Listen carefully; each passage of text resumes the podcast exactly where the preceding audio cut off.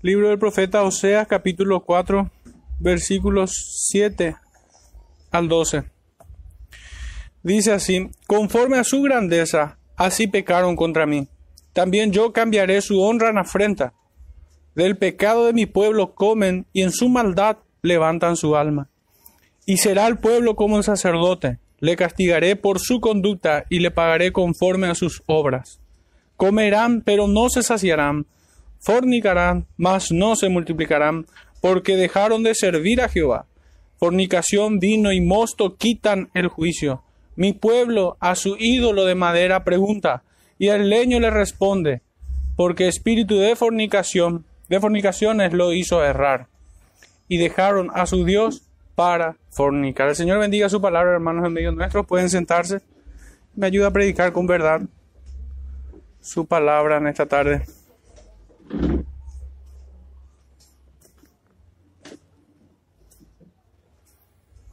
El título de este sermón, hermanos, es cuanto sigue, el pueblo y el sacerdote serán castigados por su conducta.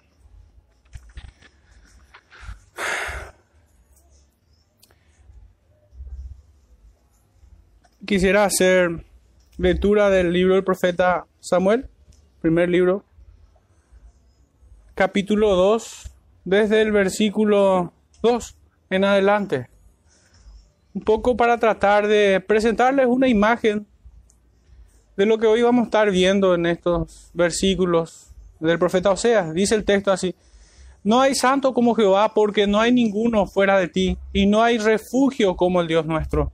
No multipliquéis palabras de grandeza y altanería.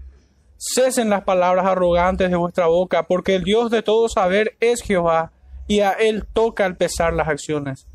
Los arcos de los fuertes fueron quebrados y los débiles se ciñeron de poder. Los saciados se alquilaron por pan y los hambrientos dejaron de tener hambre.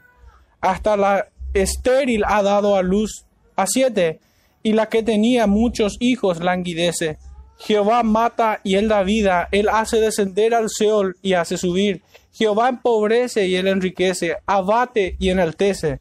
Él levanta del polvo al pobre y del muladar exalta al menesteroso para hacerle sentarse con príncipes y heredar un sitio de honor, porque de Jehová son las columnas de la tierra, y él afirmó sobre ellas el mundo. Él guarda el pie de sus santos, mas los impíos perecen en tinieblas, porque nadie será fuerte por su propia fuerza. Delante de Jehová serán quebrados sus adversarios, y sobre ellos tronará desde los cielos.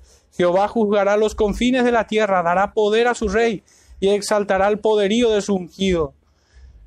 Y el Cana se volvió a su casa en Ramá, y el niño ministraba a Jehová delante del sacerdote Elí. Los hijos de Elí eran hombres impíos y no tenían conocimiento de Dios. Hasta allí, hermanos. Sé que conocen el, el, el final de esta historia, que empieza aquí con una solemne advertencia que es Dios el quien, hiere, quien mata, quien, enaltece y quien humilla, quien salva y quien avergüenza o confunde a sus enemigos.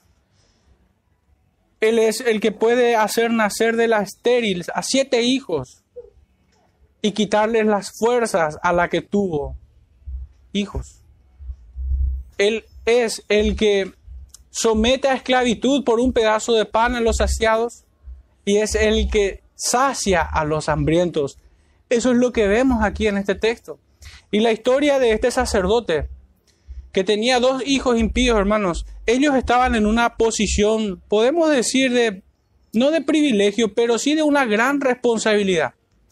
Sí estaban en una posición bastante encumbrada, con una responsabilidad superlativa. Ellos debían guiar al pueblo en los caminos del Señor debían dar a conocer al Señor. Pero sin embargo ellos carecían, como decía nuestro último texto, de todo conocimiento de Jehová. No tenían conocimiento. Y qué gran contradicción es que aquellos quienes debían enseñar de Dios al pueblo eran los que menos les conocían.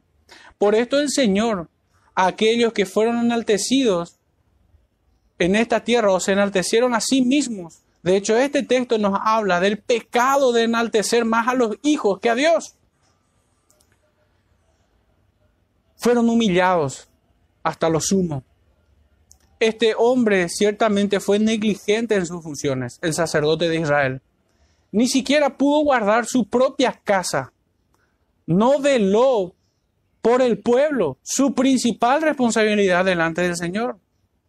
Y aún el arca de Jehová fue tomada a causa de su negligencia. Esta historia cierra con el juicio y el castigo de Dios sobre estos hijos perversos y sobre el mismo sacerdote. Sobre el mismo sacerdote.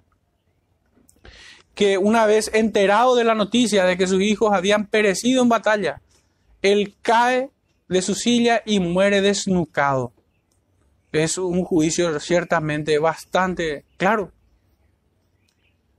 Y es que el Señor no tomará por inocente al culpable, como meditábamos en esta mañana. El Señor no, no, no tomará por inocente al culpable. Y no importa que sea que vengas de familias de creyentes, que seas de cuna de creyentes, que seas hijo de pastores, no vale nada. El Señor juzgará a cada uno sin acepción de personas. Decíamos que lo único y verdaderamente importante es venir en arrepentimiento y fe en Jesucristo, habiéndonos dolido por el pecado, habiendo sido avergonzados y confesado nuestros pecados, para que Él sea tenido por puro en su palabra y justo en su juicio, y rogar misericordia al único que puede perdonar o en quien podemos alcanzar el perdón en Cristo Jesús. Esta era la lección que este pueblo iba a repasar una y otra vez, porque ciertamente el pecado es recurrente en el hombre, pero todo esto empeora cuando el hombre es reprendido y en su necedad impenitente persevera en su pecado de forma rebelde delante de su Dios, delante del Señor. Entonces por esto es que nuestro sermón titula de esta manera, el pueblo y el sacerdote serán castigados por su conducta. Pero hermanos, el pecado de este pueblo y de los mismos sacerdotes tiene un inicio que paradójicamente es el último versículo que hemos leído. Allí encontramos el principio de, todas, de todos sus males, de todos los males del hombre en general, pero principalmente de este pueblo de Israel en, en los días del profeta Oseas. Y es que ellos no conocían a Dios, se habían olvidado de Él.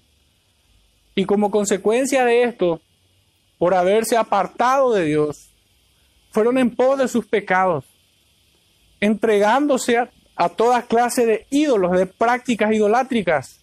Su Dios ciertamente era el vientre y no Jehová de los ejércitos. En nuestro versículo 7 leíamos, conforme a su grandeza, así pecaron contra mí, también yo cambiaré su honra en afrenta. Este versículo nos plantea una causa y un efecto, un principio y un final. Y el profeta no anda con vueltas. Presenta la idea contundentemente. Porque a causa de sus pecados, la causa o el principio, ellos serían condenados, ellos serían afrentados, que es la consecuencia o el final, la retribución de sus propias acciones. Pero a modo de sintetizar la idea de este, de este primer versículo, en una línea quisiera decir, conforme a su grandeza, pecaron. Por tanto, Dios cambió su honra en vergüenza. Israel llegó a ser muy poderoso. Nosotros sabemos esto por el contexto histórico de ya de los profetas anteriores que veníamos leyendo, desde Abdías hasta Amós. Sabemos que las tribus del norte llegaron a ser en los días de Jeroboam. Segundo, un pueblo muy poderoso, opulento, rico, fuerte políticamente, que había absorbido a, las ciudades o a los pueblos circundantes a su región. Fueron poderosos militarmente, de grandes riquezas. El profeta Amós nos hablaba que sus camas eran de marfiles, que vivían en abundancias y derroches, en banquetes, al punto que el profeta de manera peyorativa compara a sus mujeres como las vacas de Basán. Sabemos nosotros esto. Y las palabras del profeta Oseas aquí nos vuelve a mostrar que este pueblo, así como crecía en su grandeza, ya sea cualquier área de las que hemos citado, también ellos crecían en su pecado. Aunque algunos tienden a, a interpretar este versículo como que ellos crecían en número, demográficamente. Ciertamente estamos seguros de que este Israel de aquellos días era una ciudad poderosa y opulenta. Y así como crecía sus riquezas y su poder, crecían su pecado. Cuando más crecían en número, pudiéramos considerar tal interpretación, también crecerían sus pecados, pues cada vez que un hombre viene al mundo, el mundo soporta mayor cantidad de pecado. Esto evidencia la nula tarea, hermanos, de los sacerdotes y de los padres de familia.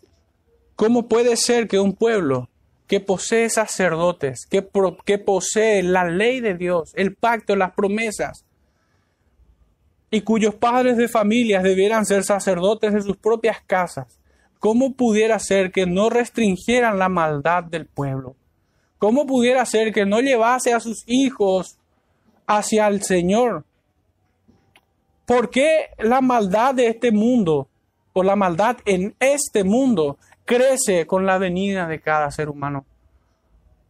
Porque ciertamente en un sentido la iglesia hoy también debe tomar esa responsabilidad y hacerme a culpa de que no estamos dando todo el esfuerzo que realmente debemos al Señor como devoción,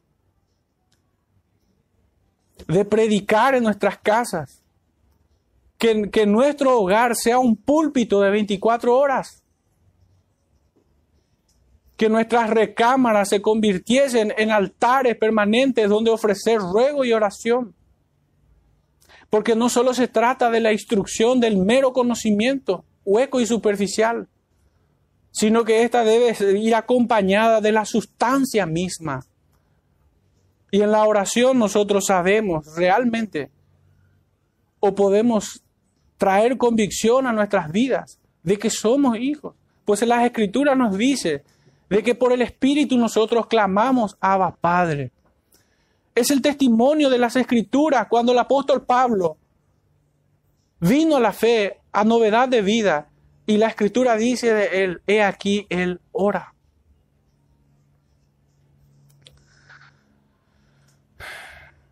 Hermanos, aquí es donde nosotros debemos reflexionar y traer una rápida aplicación a nuestras vidas. Porque la realidad de aquellos días de este, pueblo de Israel no difiere mucho del nuestro.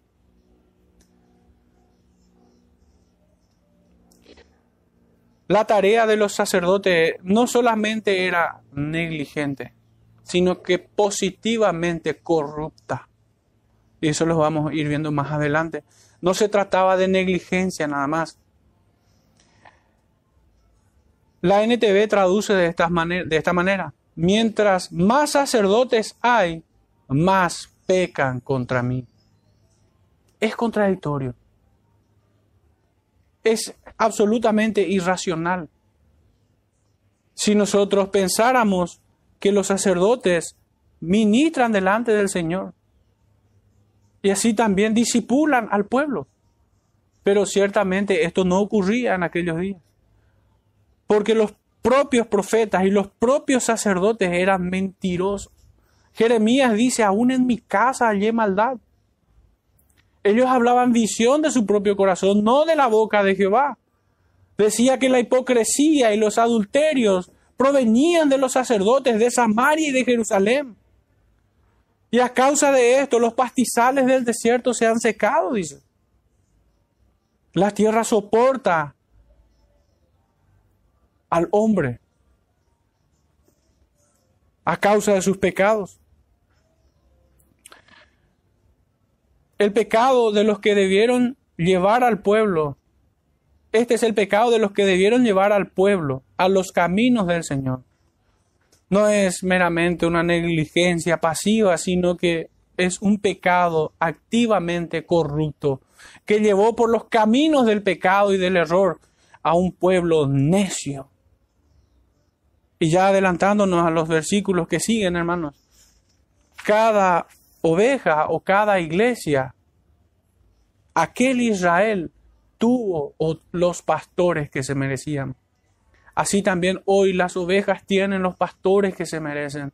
Porque si bien ciertamente los sacerdotes están en la primera línea de responsabilidad, ellos tienen el agravante de, ser maestros del bien, de la verdad, del conocimiento de Dios. Si bien ellos son los primeros en que van a dar cuentas y que el castigo será mayor sobre ellos, el pueblo también es responsable.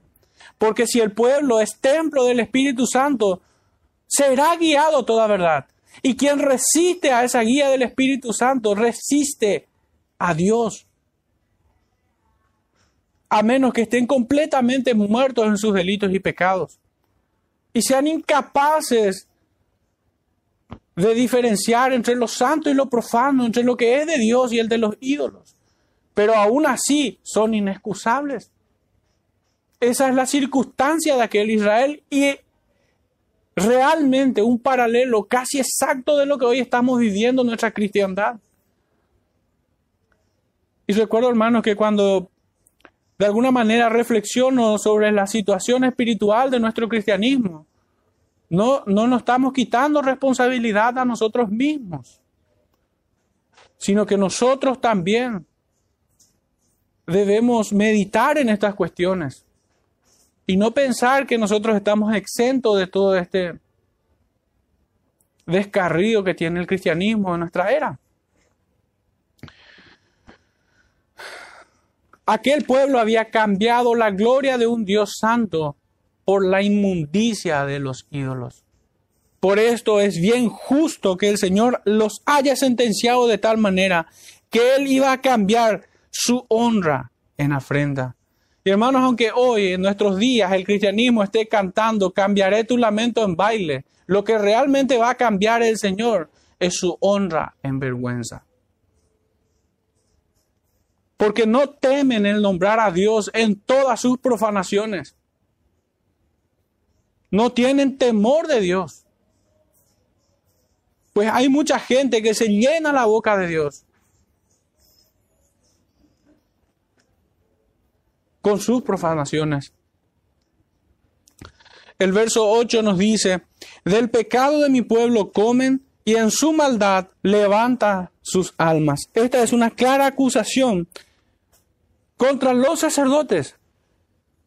Hermanos, y es que ellos mismos sembraban las semillas del pecado en el pueblo, esperando el fruto de corrupción de, de lo que habían sembrado. Así era el pueblo en aquellos días. En una sola línea, intentando sintetizar el versículo, se alimentaban del pecado y se endurecieron y se fortalecieron en su rebelión. Y es que no hay otra forma, hermanos. Es que no hay otra forma de que esto ocurra. Aquellos que se apartan de Dios no solo se apartan, también buscan fortalecerse en su rebelión contra Él para no volver a Él. Resisten a Dios.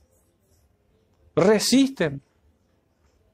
Porque aunque la palabra golpee sus conciencias, ellos procuran con más determinación resistir la exhortación. Y lejos estaba de ellos humillarse en arrepentimiento. Los sacerdotes, a causa de su impiedad, se comportaron como animales que comen su propio excremento, como animales irracionales. Estos son el tipo de pastores que se apacientan a sí mismos, pero con las ofrendas de pecado el músculo espiritual que hace diferencia entre lo santo y lo profano está completamente atrofiado e inútil para sus propósitos. aquellos buscaron saciar su apetito voraz con iniquidad. La Biblia de las Américas traduce esta porción de esta manera. Hacia su iniquidad dirigen sus deseos. Claramente, hermanos, ellos ni siquiera se esforzaban en encubrir sus intenciones. Aunque hoy muchos, una cierta raza de hipócritas más sofisticados, encubren sus verdaderas intenciones. Y podrán engañar al hombre, pero a Dios no podrán burlar.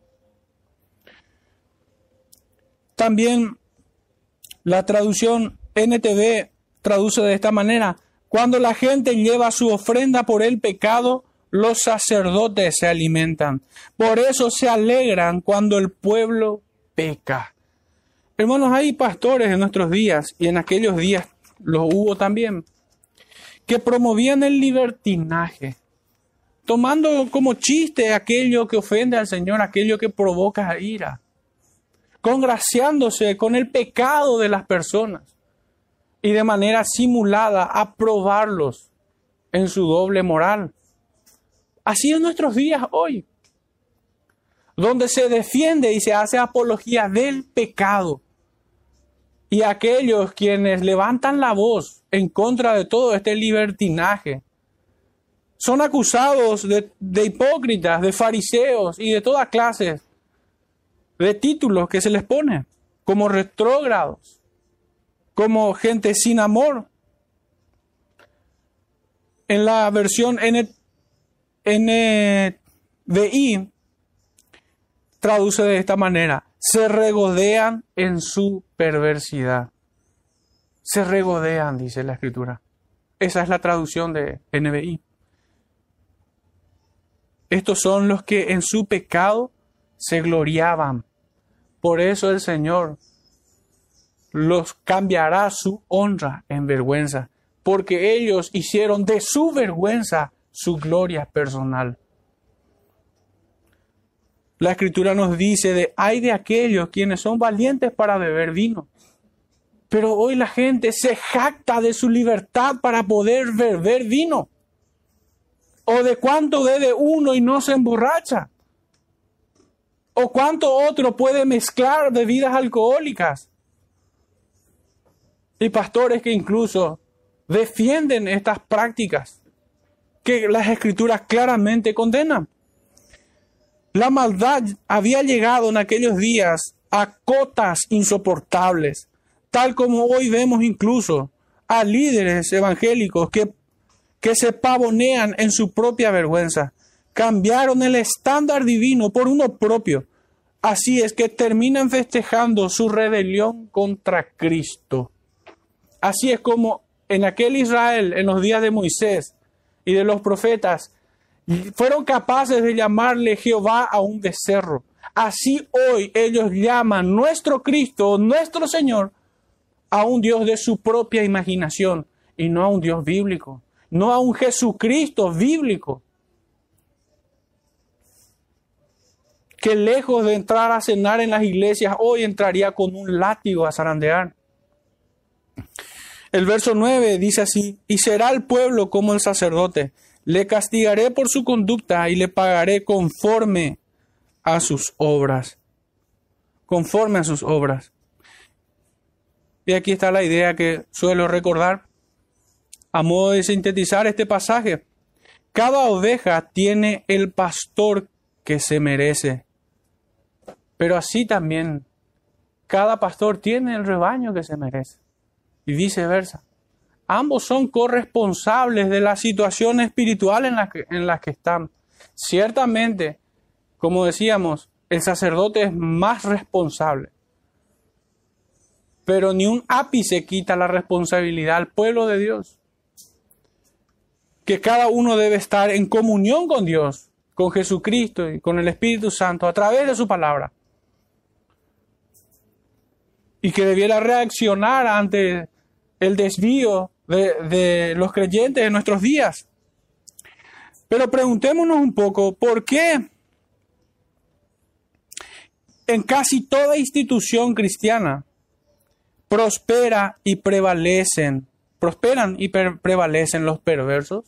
Y cuando me refiero a instituciones, hermanos, me estoy refiriendo al matrimonio, a la familia, a la iglesia y a las instituciones que provienen después de orden secular.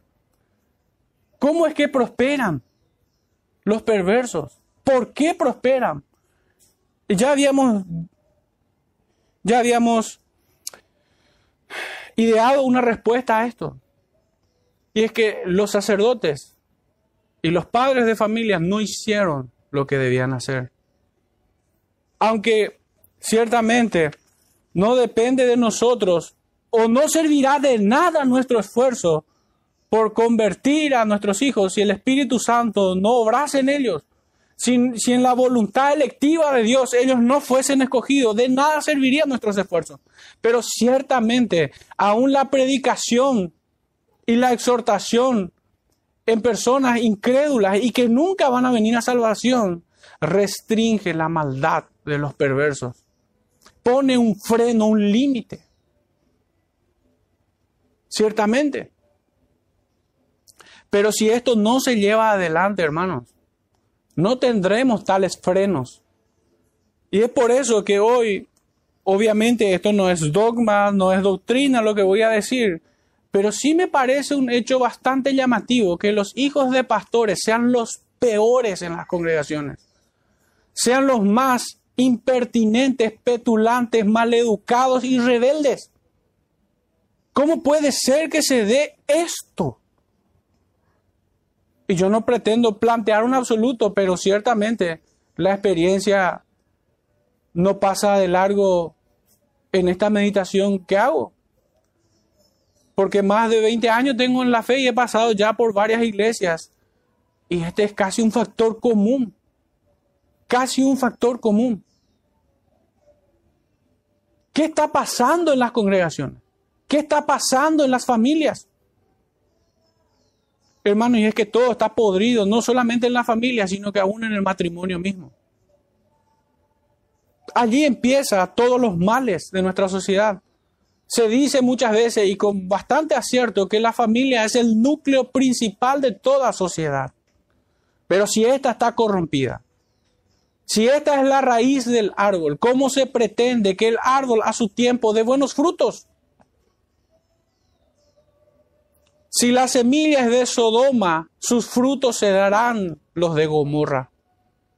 Y es imposible que el árbol malo dé buenos frutos. Es imposible. Hermanos, hay familias completamente seculares, incrédulas, cuyos hijos avergonzarían a los de muchos cristianos.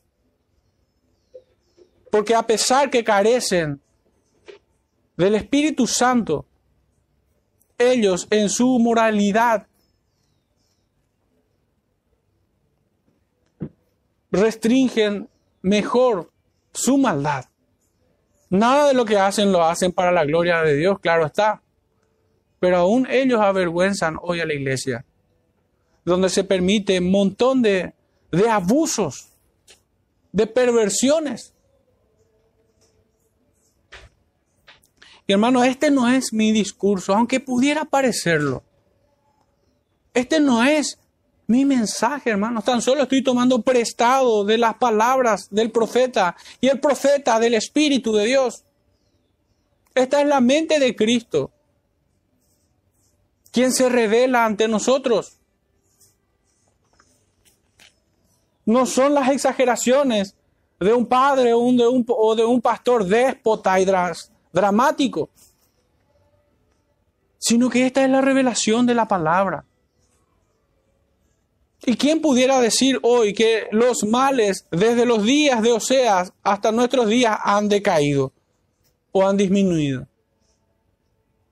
De ninguna manera. Y como muestra un botón, en nuestra época de globalización, llegamos al punto de que en la mayoría de los países, ya son pocos, mejor dicho, los países que no han legalizado el crimen más atroz que se pueda cometer sobre un ser humano, y es el aborto. Hoy estamos peor que en aquellos días. No estamos mejor. Hoy en día se festeja y se le pone fechas de festejo a prácticas como el orgullo gay y cosas semejantes. Sinceramente, no por exagerar ni, ni, aumentar en el drama, pero ni en Sodoma vemos que eso haya ocurrido. Ni en Sodoma. Hoy la iglesia no puede detenerse en, en hablar de promesas o de alentar o hablar de visión del corazón a los hombres o a la misma iglesia hoy. Hoy el creyente debe hacer sonar con voz en cuello, como trompeta de Dios, la palabra de Dios. ¿Cómo pudiéramos nosotros, con el silencio, aprobar lo que Él condena?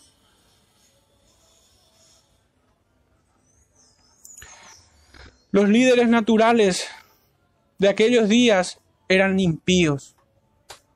¿Por qué se ha normalizado y naturalizado el pecado, la injusticia, la rebelión y el libertinaje en nuestros días? ¿Cómo ha pasado esto? ¿Cómo puede llegar a pasar? Y es ciertamente porque el hombre está más lejos hoy de Dios que en aquellos días. Todos tenían conciencias cauterizadas. El pueblo y sus sacerdotes son semejantes, son el uno para el otro en sus corazones y incircuncisos. Eran de corazones incircuncisos de mentalidad profana, de obras impías y de conducta corrompida. Ambos también son semejantes en su juicio y el castigo que iban a recibir por parte del Señor.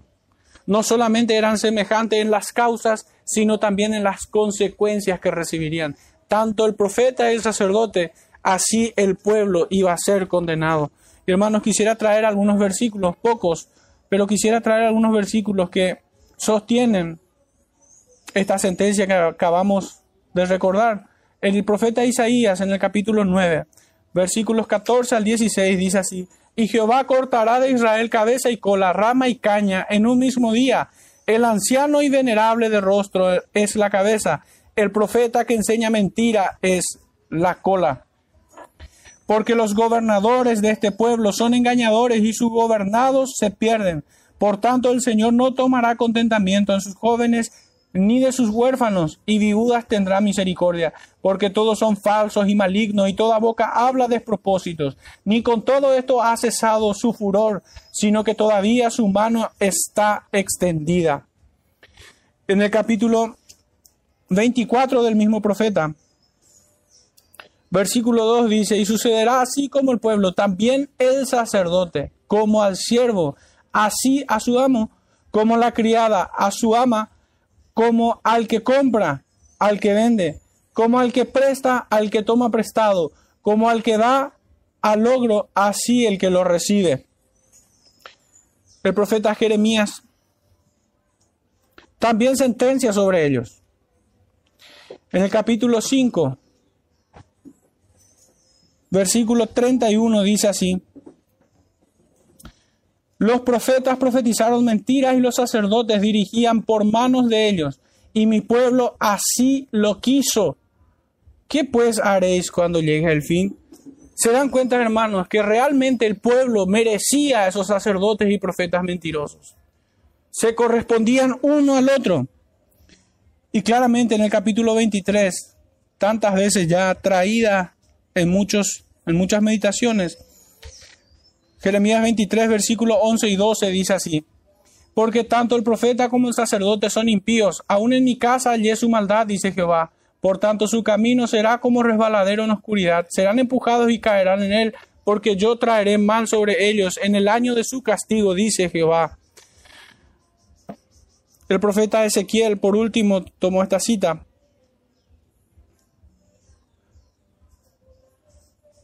En el capítulo 22, Dice así, verso 26 al 31. Sus sacerdotes violaron mi ley y contaminaron mis santuarios. Entre lo santo y lo profano no hicieron diferencia, ni distinguieron entre inmundo y limpio, y de mis días de reposo apartaron sus ojos. Y yo he sido profanado en medio de, ellos. Sus príncipes en medio de ellas son como lobos que arrebatan la presa, derramando sangre para destruir las almas, para obtener ganancias injustas. Y sus profetas recubrían con lodo suelto, profetizándoles vanidad y adivinándoles mentira, diciendo, así ha dicho Jehová el Señor, y Jehová no había hablado. El pueblo de la tierra usaba de opresión y cometía robo, al afligido y menesteroso hacía violencia, y al extranjero oprimía sin derecho. Y busqué entre ellos hombre que hiciese vallado y que pusiese en la brecha delante de mí a favor de la tierra, para que yo no la destruyese y no lo hallé. Por tanto, derramé sobre ellos mi ira, con el ardor de mi ira los consumí, hice volver el camino de ellos sobre su propia cabeza, dice Jehová el Señor. Hermanos, y así continuó siendo en los días de nuestro Salvador, en los días de su peregrinaje en esta tierra. De la misma manera él lo acusaba a aquellos maestros de Israel como ciegos guías de ciegos, como sepulcros blanqueados, como generación de víboras, como aquellos quienes mataron también a los profetas. Y ciertamente no ha cambiado hasta nuestros días. Ciertamente no ha cambiado. De hecho, esa, esa es la solemne advertencia apostólica de que en los postreros tiempos vendrán burladores, que entrarán hombres impíos de manera encubierta, que el peligro para nuestros días son de hombres perversos, sin afecto natural, que tomarán la fe como fuente de ganancia.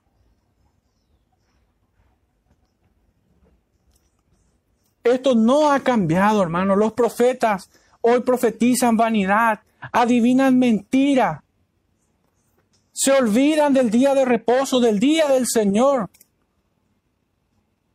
Y declaran o inventan fiestas solemnes. En, en nuestros tiempos es la acusación del profeta Ezequiel. No son imaginaciones mías, ni de nadie, sino estas son las verdaderas acusaciones. Guiados por el espíritu del enemigo, de Satanás, del padre de mentira. Es la única explicación racional que yo encuentro a cómo puede ser que en aquellos días se parezca tanto la raza humana a nuestros días. Y es que la misma naturaleza y el mismo espíritu reside en las personas de aquellos días y en el nuestro. El Señor les dice, vosotros sois de vuestro padre el diablo. ¿Y acaso existe mejor respuesta a esa pregunta de por qué es que en aquellos días se parecen tanto a los nuestros? No lo creo, no creo que haya mejor respuesta que esa, sino el espíritu que operan los hijos de desobediencia.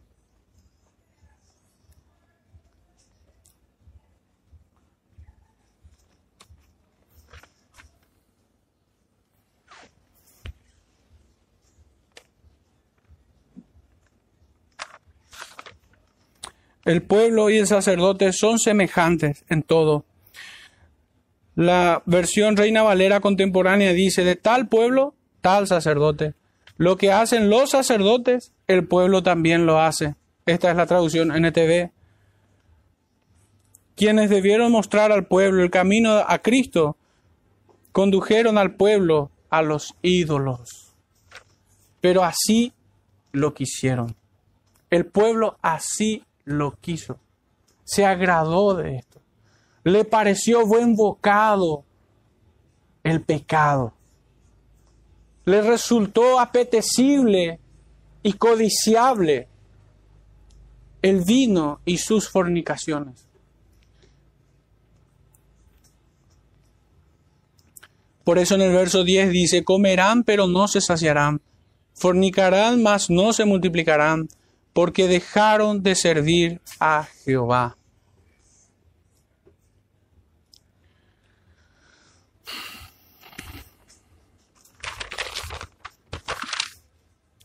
El pecado nunca pudo saciar al hombre, solo aumentó su depravación. Esto es una, una convicción que tengo, ciertamente. Y que en este, a través de este texto, de este versículo 10, encuentra argumentación y soporte bíblico. En las palabras del profeta Oseas, el pecado siempre acarrea maldición, sin importar la circunstancia, y por lo tanto nunca debemos llamar bueno a lo que es malo. La verdad y la justicia no concede atajos o caminos alternativos. La verdad siempre será intransigente con la mentira, tanto como lo es la luz con las tinieblas. En el pecado el hombre será castigado indefectiblemente, pero en la verdad es galardonado por el Señor.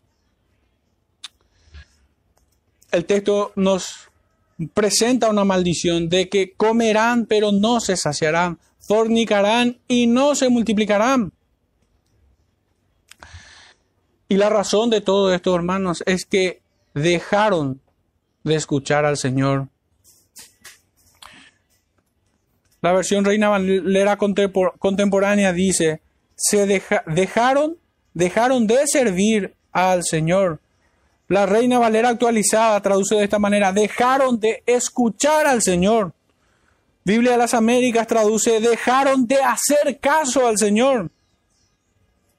La NTV dice, porque han abandonado al Señor.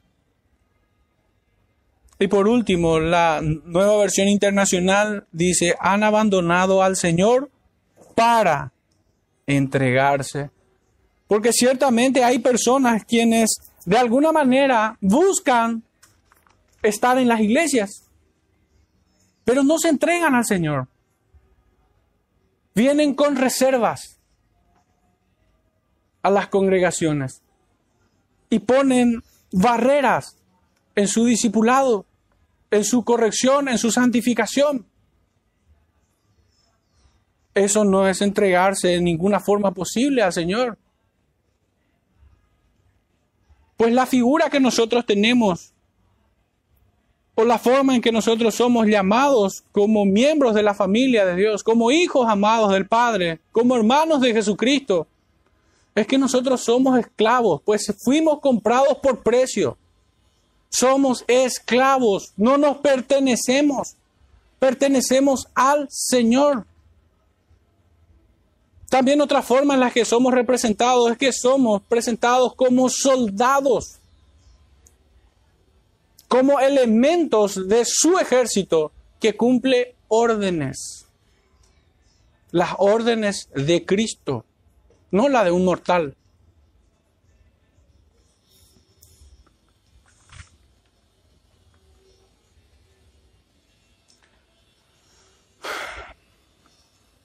Aunque el entendimiento de nuestros días es completamente o diametralmente opuesto, para nada se condice con lo que estamos diciendo.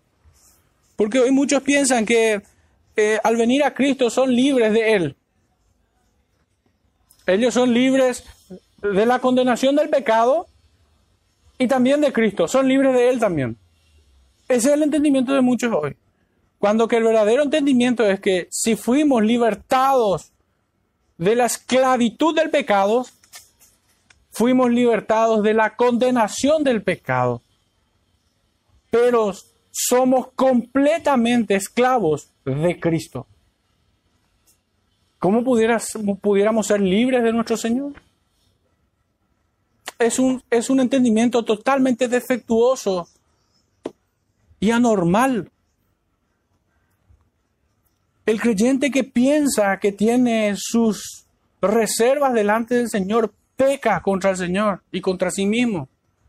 No es libre el creyente del Señor.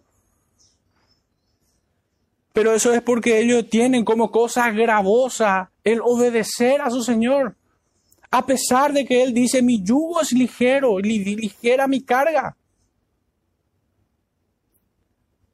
Pero pasa, hermanos, que la piedad es una dura y pesada carga para el incircunciso de corazón. No son creyentes realmente quienes ven como algo penoso el obedecer a Cristo. Más bien debiera ser como algo anhelante, porque nunca tenemos la fuerza suficiente como para sujetarnos completamente, perfectamente en obediencia. Por tanto, el creyente debe clamar y de rogar por mayor gracia para poder sujetarse en obediencia a su Señor. Ese debiera ser el sentir que, que tiene que estar en todo creyente, sincero, que escapó no solo de la condenación, sino también de la esclavitud del pecado. El libro de Proverbios, en el capítulo 13, nos dice en el verso 25, el justo come hasta saciar su alma, mas el vientre de los impíos tendrá necesidad. El profeta Isaías, una vez más, en el capítulo 65,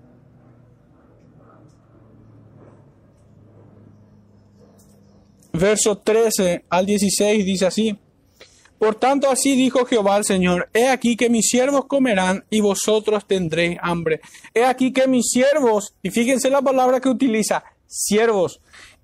He aquí que mis siervos comerán y vosotros tendréis hambre. He aquí que mis siervos beberán y vosotros tendréis sed. He aquí que mis siervos se alegrarán y vosotros seréis avergonzados. He aquí que mis siervos cantarán por júbilo del corazón y vosotros clamaréis por el dolor del corazón y por el quebrantamiento de espíritu aullaréis. Y dejaréis vuestro nombre por maldición a mis escogidos, y Jehová el Señor te matará y a sus siervos llamará por otro nombre. El que se bendijere en la tierra, en el Dios de verdad se bendecirá, y el que jure en la tierra, por el Dios de verdad jurará, por, porque las angustias primeras serán olvidadas y serán cubiertas de mis ojos.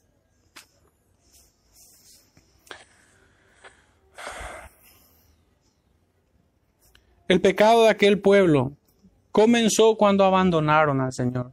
Comenzó cuando dejaron a servirles con sinceridad. Porque aunque trajesen ofrendas de paz, en realidad estaban en guerra con el Señor. Versículo 11. El profeta Osea nos dice, fornicación, vino y mosto quitan el juicio.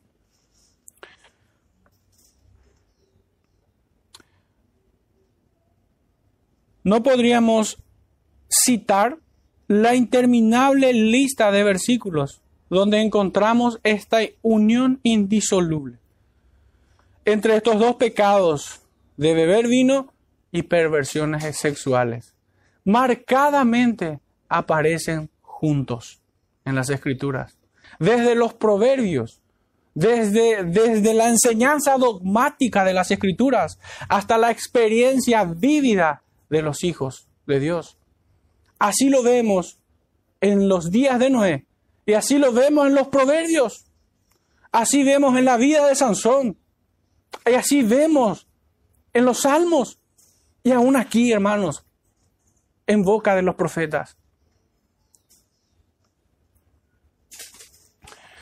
Su reprochabilidad se encuentra largamente extendida en la evidencia bíblica.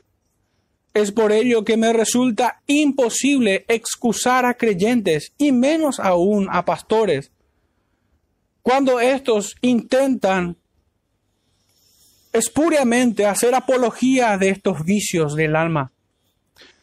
Su fruto es diametralmente opuesto a la actividad propia del Espíritu Santo. El vino trae, hermanos, pérdida de juicio, es una persona falto de entendimiento, que confunde los sentidos. El proverbio dice que te hará mirar cosas extrañas,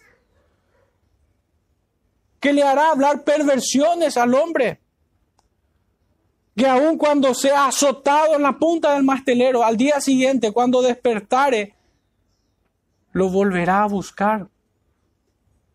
Así de necio y de estúpido es el bebedor.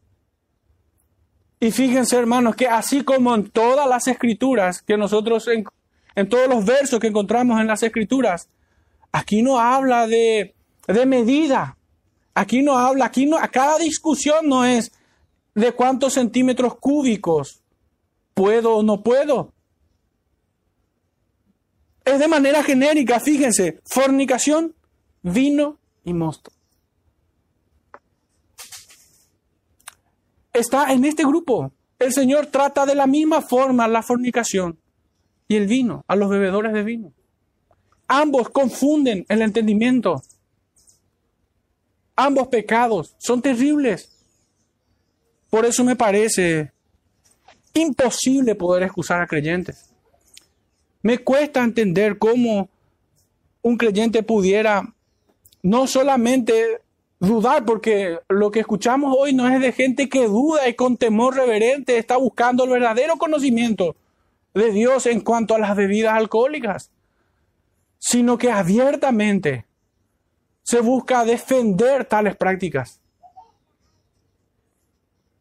Pero me hace absolutamente más imposible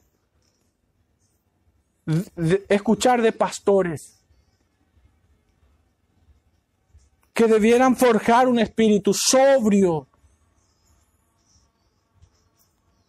en los creyentes que induzcan o que aprueben estas prácticas como si fueran cosas de poca importancia.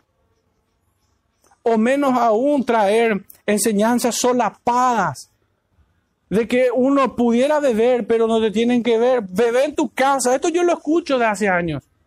De que podés beber en la privacidad de tu casa, pero que no te vean afuera. Esas son enseñanzas tramposas. ¿Dónde nosotros encontramos en la escritura que tiene que ver con el lugar en donde tomamos? O con la gente que pudiera vernos. ¿Dónde encontramos eso en las escrituras? De ninguna parte. En ninguna parte. Y es notable, hermanos, que en la medida en que nosotros vamos avanzando en el discurso de Dios a través de los profetas, hemos pasado ya por Abdías, por Joel, por Jonás, por Amós y ahora Seas, en ninguno de ellos faltó este reproche. En ninguno de ellos.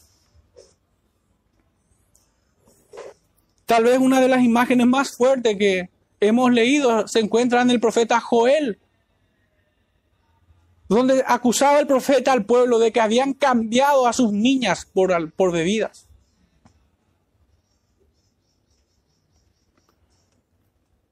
Pero una y otra vez, una y otra vez, el Señor condena esta práctica. Pero el pueblo en su impenitencia hace como que no oye,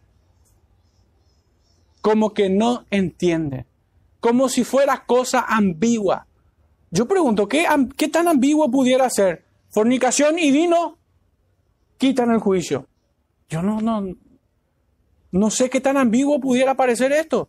Si nosotros vemos que, que el vino se entra suavemente y que al final como serpiente morderá, yo no sé qué tan ambiguo pudiera parecer el proverbio.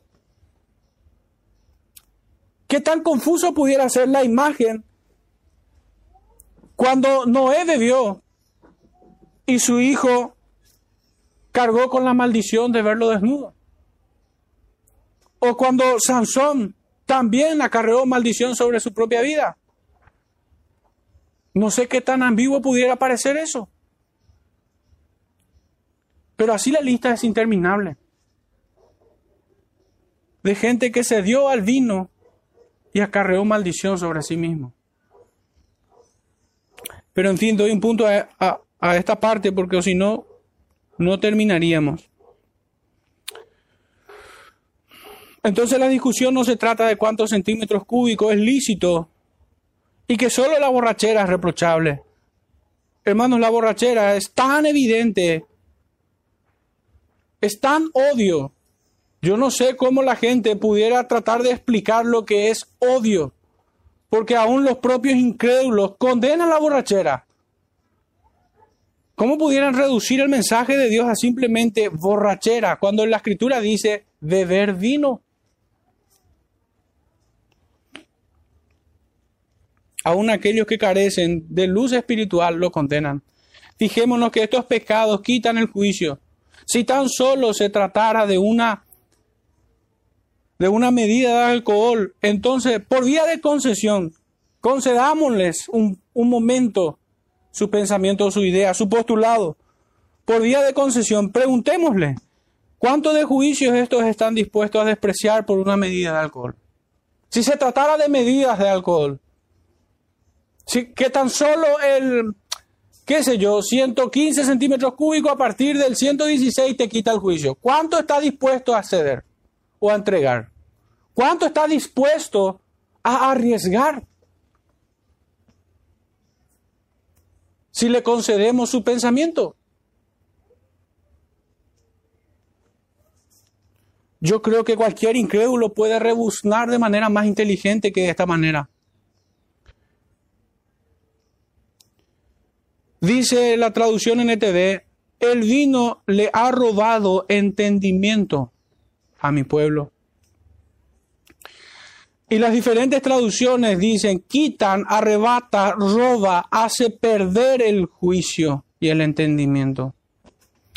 Por último, el versículo 12 nos dice, mi pueblo a su ídolo de madera pregunta, y el leño le responde, porque espíritu de fornicaciones lo hizo errar, y dejaron a su Dios para fornicar. Mi pueblo consulta al ídolo, porque dejaron a Dios para fornicar. Ciertamente, lo primero que se da es que se aparta al hombre de Dios para luego seguir en el camino del pecado. Así fue que en su desprecio por el único y verdadero Dios se han inclinado decididamente a toda clase de ídolos y, su inmundicia. Y en su necedad pretenden que estos ídolos los guíen. Hoy en día estamos saturados de lo que el profeta nos describe, tanto que vemos a personas que se precian de creyentes, pero desprecian el consejo de Dios, prefiriendo la sabiduría mundana y diabólica. Tanto, hermanos, que estos son tiempos donde maestros y supuestos guías espirituales hacen un gran negocio por su palabrería, por sus consejos de viejas, por sus huecas sutilezas por sus silogismos mentirosos y tramposos.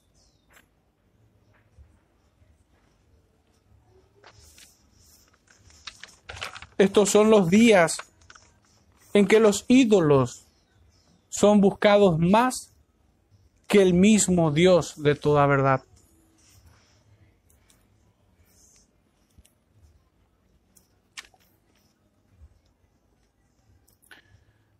una vez más el profeta Ezequiel, capítulo 14, versículo 3, dice, Hijo de hombre, estos hombres han puesto sus ídolos en su corazón y han establecido el tropiezo de su maldad delante de su rostro. ¿Acaso he de ser yo en modo alguno consultado por ellos? Versículo 7 porque cualquier hombre de la casa de Israel y de los extranjeros que moran en Israel, que se hubiera apartado de andar en pos de mí, y hubiera puesto sus ídolos en su corazón, y establecido delante de su rostro el tropiezo de su maldad, y viniera el profeta para preguntarle por mí, yo Jehová le responderé por mí mismo, y pondré mi rostro contra aquel hombre. Dos citas más, hermanos, para ir cerrando esta exposición en el profeta Isaías capítulo 44, versículos 18 al 20, dice así, no saben ni entienden, porque cerrados están sus ojos para no ver y sus corazones para no entender. No discurre para consigo, no tiene sentido ni entendimiento para decir, parte de esto quemé en el fuego y sobre sus brasas cocí pan, hace carne y la comí. ¿Haré del resto de él una abominación? me postraré de delante de un trono, de un tronco de árbol. De cenizas alimentarán, su corazón engañado le desvía, para que no libre su alma ni diga, no es pura mentira lo que tengo en mi mano derecha.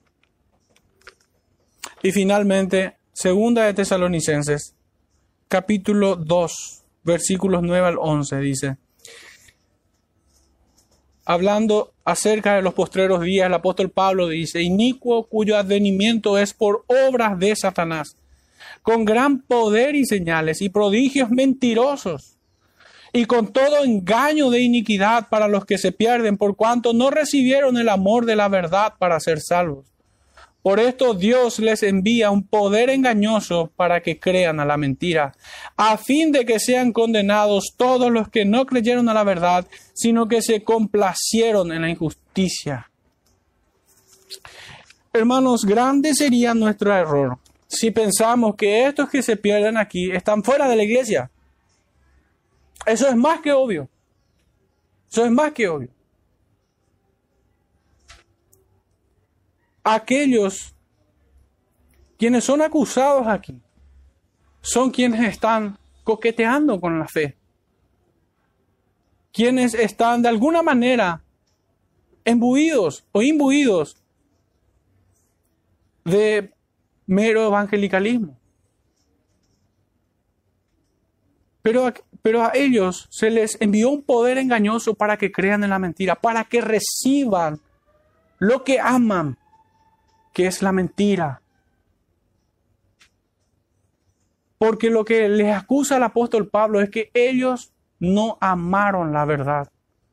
No aman al Señor.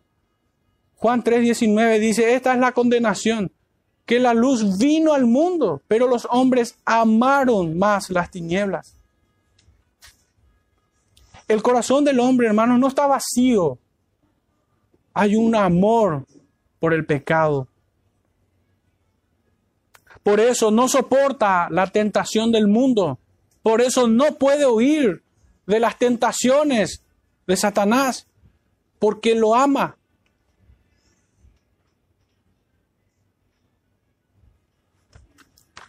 ¿Por qué algunas personas no huyen del pecado? Porque están enamorados de su pecado y no están dispuestos a apartarse de Él. Y no solamente están enamorados de su pecado, sino que odian la verdad. Odian a Dios de manera activa y positiva. Es una expresión de su propia voluntad el despreciar a Dios y su verdad y amar la iniquidad y la mentira.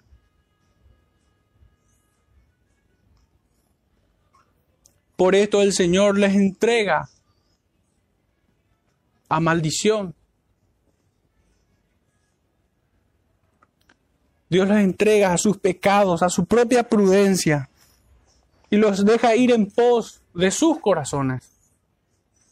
Por eso nosotros debemos rogar al Señor que nunca nos abandone,